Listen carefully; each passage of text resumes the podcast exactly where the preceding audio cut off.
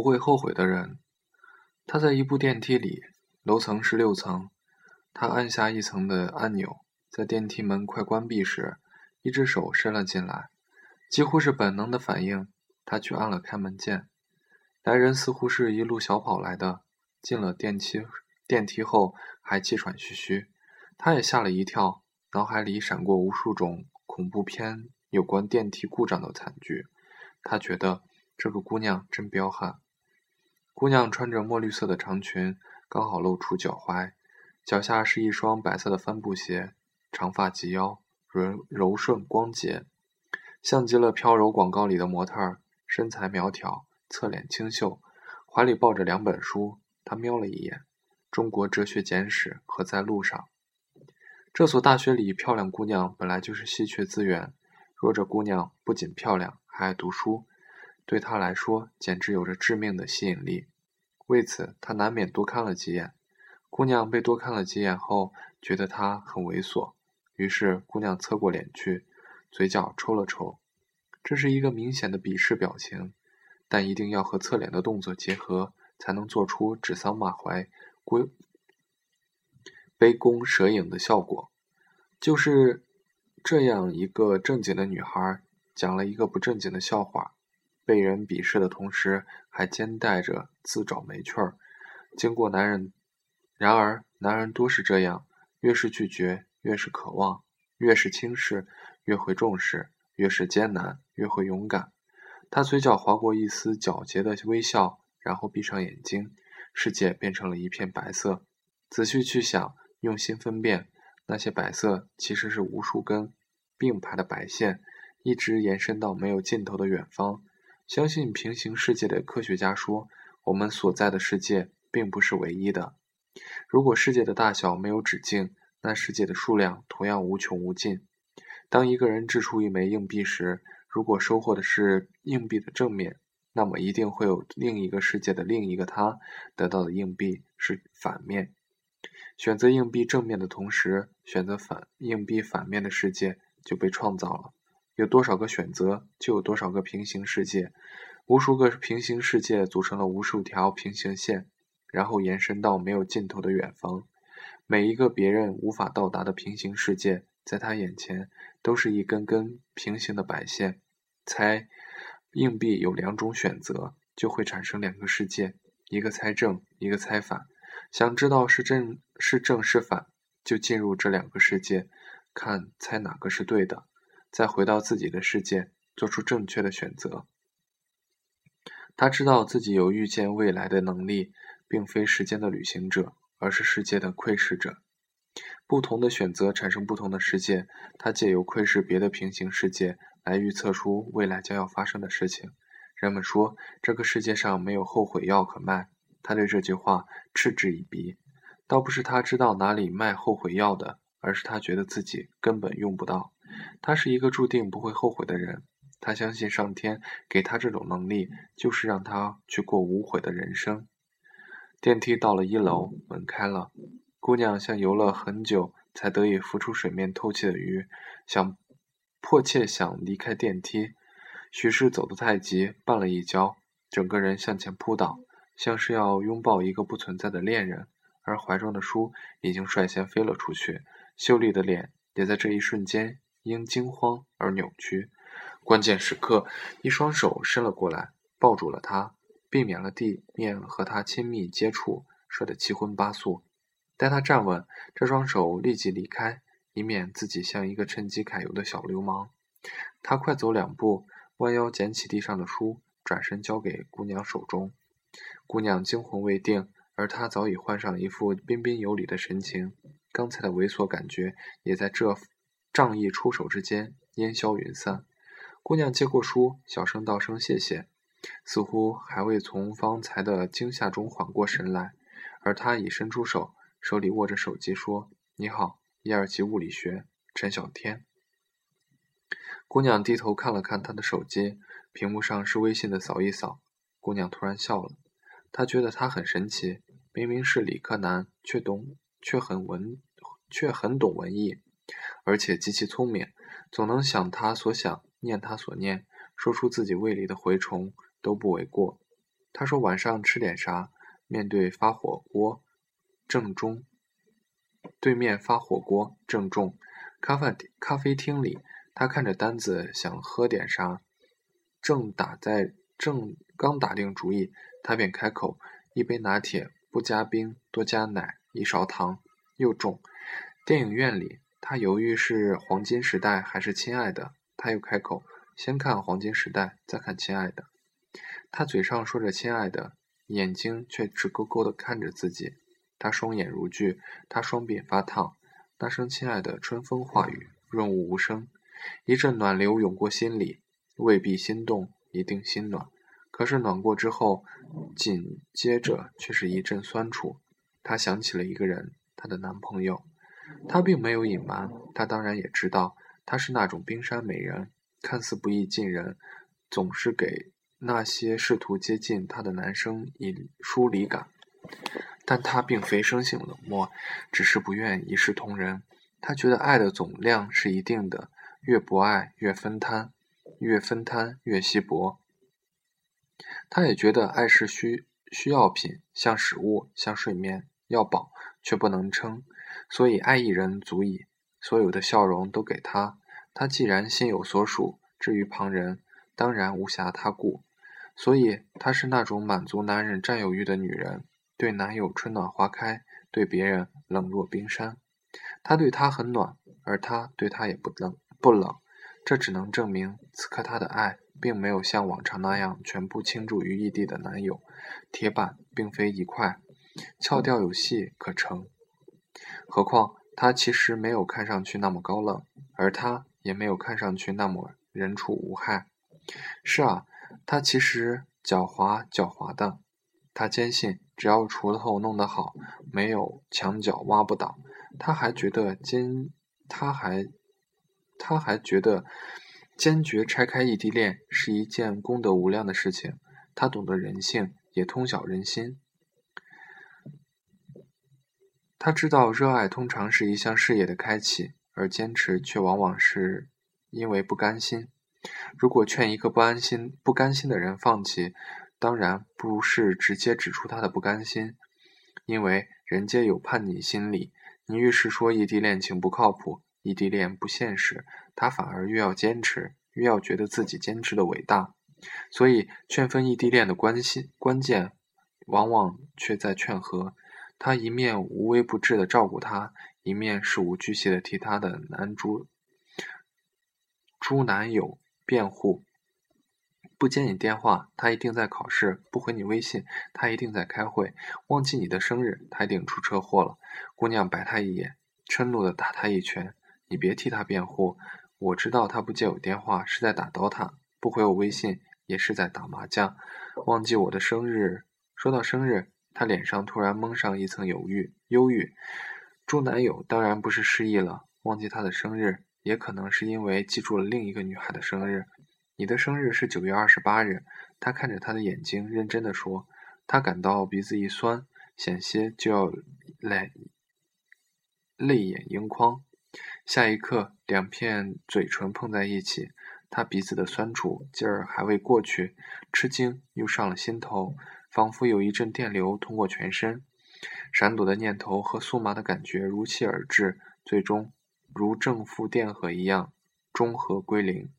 他瞪大眼睛看着几乎与他、几乎已与他是零距离的男孩，而他此刻却闭上了眼睛，世界重变一片白色。他们在一起了，这似乎是顺理成章的事情。新的恋情欣欣向荣，他依然那么善解人意，想他所想，念他所念。大学的爱情本就简单，一起上课，一起吃饭，一起自习。经常看场电影，偶尔看场演唱会，日子流畅如水，而在他的经营下又甜美如蜜。这样转眼就快大四，课都上的差不多了。大学毕业往往意味着分手，因为大家从天南地北凑在一起，毕业时又要各奔东西。他本想着劝他考研，同一所学校，同一个专业，甚至可以是同一个导师。虽然他读物理，他读中文。但在他眼中，全天下的考试都简单的如同白卷，他完全可以在同时他他完全可以共同复习的时候，潜移默化的在海量的复习资料里画出原题。他和他商量，可他不想读研，家里还催他回老家准备公务员、事业单位一类的考试。他也理解，这几年的二三线城市青年，时而逃离北上广，时而逃回北上广。何况他一个女儿家，父母自然是希望能在身边，做个安稳点的工作，过一种有安全感的生活。他问他是怎么想的，他回答：回去安稳，但平淡；留下来漂泊，却期待。他说的犹豫，而他也听得若有所思。未来什么样，眼睛又看不见，他只好闭上眼睛了。他们留在了大城市，两个小青年携手并打拼的故事，虽然痛并快乐，但在他的人生剧本里，快乐就好，痛就不重要了。他爱她，怎么舍得她受穷？所谓相爱，当然要长相厮守，这得有钱，还要有闲。他做证券投资，神器在手，当然有赚无赔，这样钱闲都有，他也不用工作，做他的专职女友。贫贱夫妻百事衰，异地恋情只有分。他解决了这两个事情，他们的爱情在理论上本该万秋千秋万叶，一统江湖。可惜人无常事，水无常常谈常行。天天在一起，没了距离，也没了空间。距离产生美，小别胜新婚。每天大眼瞪小眼。上学时两人各自有各自的圈子，见面总能资讯共享一下。他八卦他的老师，他吐槽他的同学。然而，然而眼下双方只有彼此，总不能他八卦他，他吐槽他吧？两个人这么年轻，又住在一起，自然也用不着追忆似水年华。怀旧不用，聊心没有。要么出去走走，大江南北，大洲大河，反正不缺钱，这样走一遭，一路神仙眷侣。可回来以后呢，又是周而复始，又是每天早上醒来，大眼瞪小眼。终于摩擦不断。鸡毛蒜皮的琐事也能吵一整天，什么你牙膏没挤整齐，什么你袜子没洗干净，总之就是互相看着不顺眼，一天不吵两句就不舒服。看来电影里那句台词是没错的：凡事太近，缘分势必早尽。太年轻就看遍世间浮繁华，以后还有什么盼头？他不得不承认，两人没法过了。这似乎也不是什么新鲜事儿。多少和他们一样曾经挚爱的炙热的情侣，早在毕业的那一天就自然分手。他们能坚持到现在，本来就是他作弊。他提出分手，姑娘当然不愿，因为对他有了依赖。吵归吵，感情总有，何况他还有钱。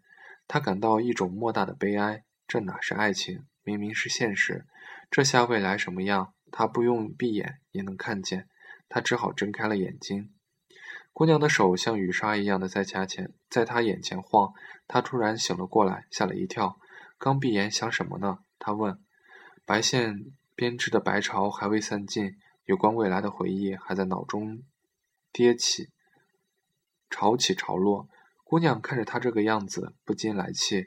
自相识以来，他这种放空的情况时有发生，每次问起都说没事儿，简直骗小孩子。然而，他此刻已顾不上姑娘的情绪。刚刚的失败让他心里翻江倒海，此路不通，再寻他途。想到这里，他又闭上眼睛。刚刚消散的白线又卷土重来。他们留在了大城市，两个小青年拼手打，携手打拼。这次他吸取了上次的经验教训：钱要有，闲要少，不能一缺而就，一蹴而就，要享受生活中奋斗的乐趣。他神器在手，工人工作自然得心应手，升职加薪，升职加薪，高管辞职创业，钱越挣越多，闲却越来越少。他是想挤出点时间，但职场的事本来就身不由己。姑娘工作也忙，两人虽住在一起，但每天加班完回家，四目相对，全是疲惫。说点什么好呢？一天遇见的事，百分之八十都是工作上的事，没意思。剩下百分之二十有意思的事，却懒得说。都忙了一天了，回家只想睡觉，不想说话。睡觉时也不是相拥而眠，硌得慌，要背靠着背才睡得安稳。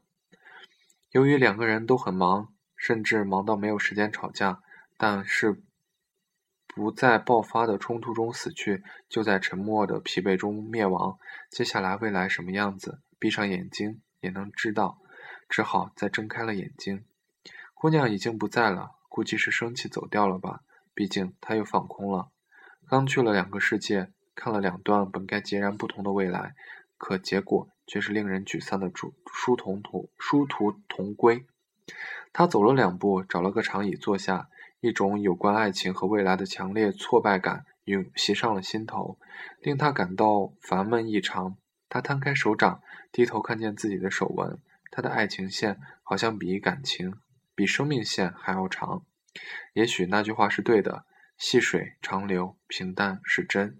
想到这里，他深深吸口气，再次闭上眼睛。他放弃了考研，也放弃了在大城市工作，和他一道回到了那座那座西北的小城。小城几乎没有什么像样的私企外企，只有一堆计划经济时代留下的工厂，如二厂、七厂、八厂、电厂、水厂、钢管厂。这些工厂后来又被改制重组了公司。麻雀虽小，五脏俱全。市政系统和事业单位也带来了不少岗位，所以小城市的大学生基本上都得到了一份有编制的工作，过着反缓慢而安逸的节慢节奏生活。他神机在手，自然想考什么岗位就考什么岗位。他们很快安顿了下来，日子也很快安稳地过了起来。编制工作的上班时间稳定，几乎没有加班，法定假日一天不少，钱虽不多，但闲也不少。只是多少有些孤独，毕竟这里不是他的家乡。他们之间很少争吵，也很少沉默。然后呢？重复的生活，日复一日。早上睁开眼，看见的不仅是当天，甚至是未来十年如同一日的生活。他可以看透时时间的神迹，也变得没有多少必要性。相反，他很少去窥视未来，更多的却是回忆过去，回忆他们刚认识的时候，青青校园，匆匆裙摆。一个人常怀旧，说明现在过得不好。每天睁眼看见他的时候，他却再也没有曾经那种心跳的感觉。就像那句且损且准的话：“一个人摊开摊开满共两平米，十几年如一日，谁不会厌？”而他呢，似乎也是半斤八两。他如雷达般准精准的善解人意，从最初的经验，逐渐变得习惯，又成了习惯，慢慢趋于平淡，最后平淡。竟然成了一丝厌恶。他们还年轻，对彼此的感觉却已苍老，而他的沮丧却要远胜他三倍，因为他不知道的是，在走到这一步之前，他已经去过了两个有关他们的世界，看到了两种过程截然不同，结果却殊途同归的人生。他睁着眼睛看着办公室窗外的梧桐，夏日的蝉声聒噪，却吵得人叫人欲睡。他努力打起精神，睁大眼睛，却依然看不见未来。终于，这个世界的他再次闭上眼睛，期盼在那片白色的世界里寻找那条载满美彩、承载美满的线。破天荒的，没有白色的世界，没有数不清的线编织的无数种可能。在世界之外、之内，周遭漆黑深邃如雨同宇宙，只有一条白线延伸向远方，像一道孤独的光。那不是平行世界，那是仅有的一个世界。他睁开了眼睛，白色如潮般褪去，电梯显示的数字变成了一。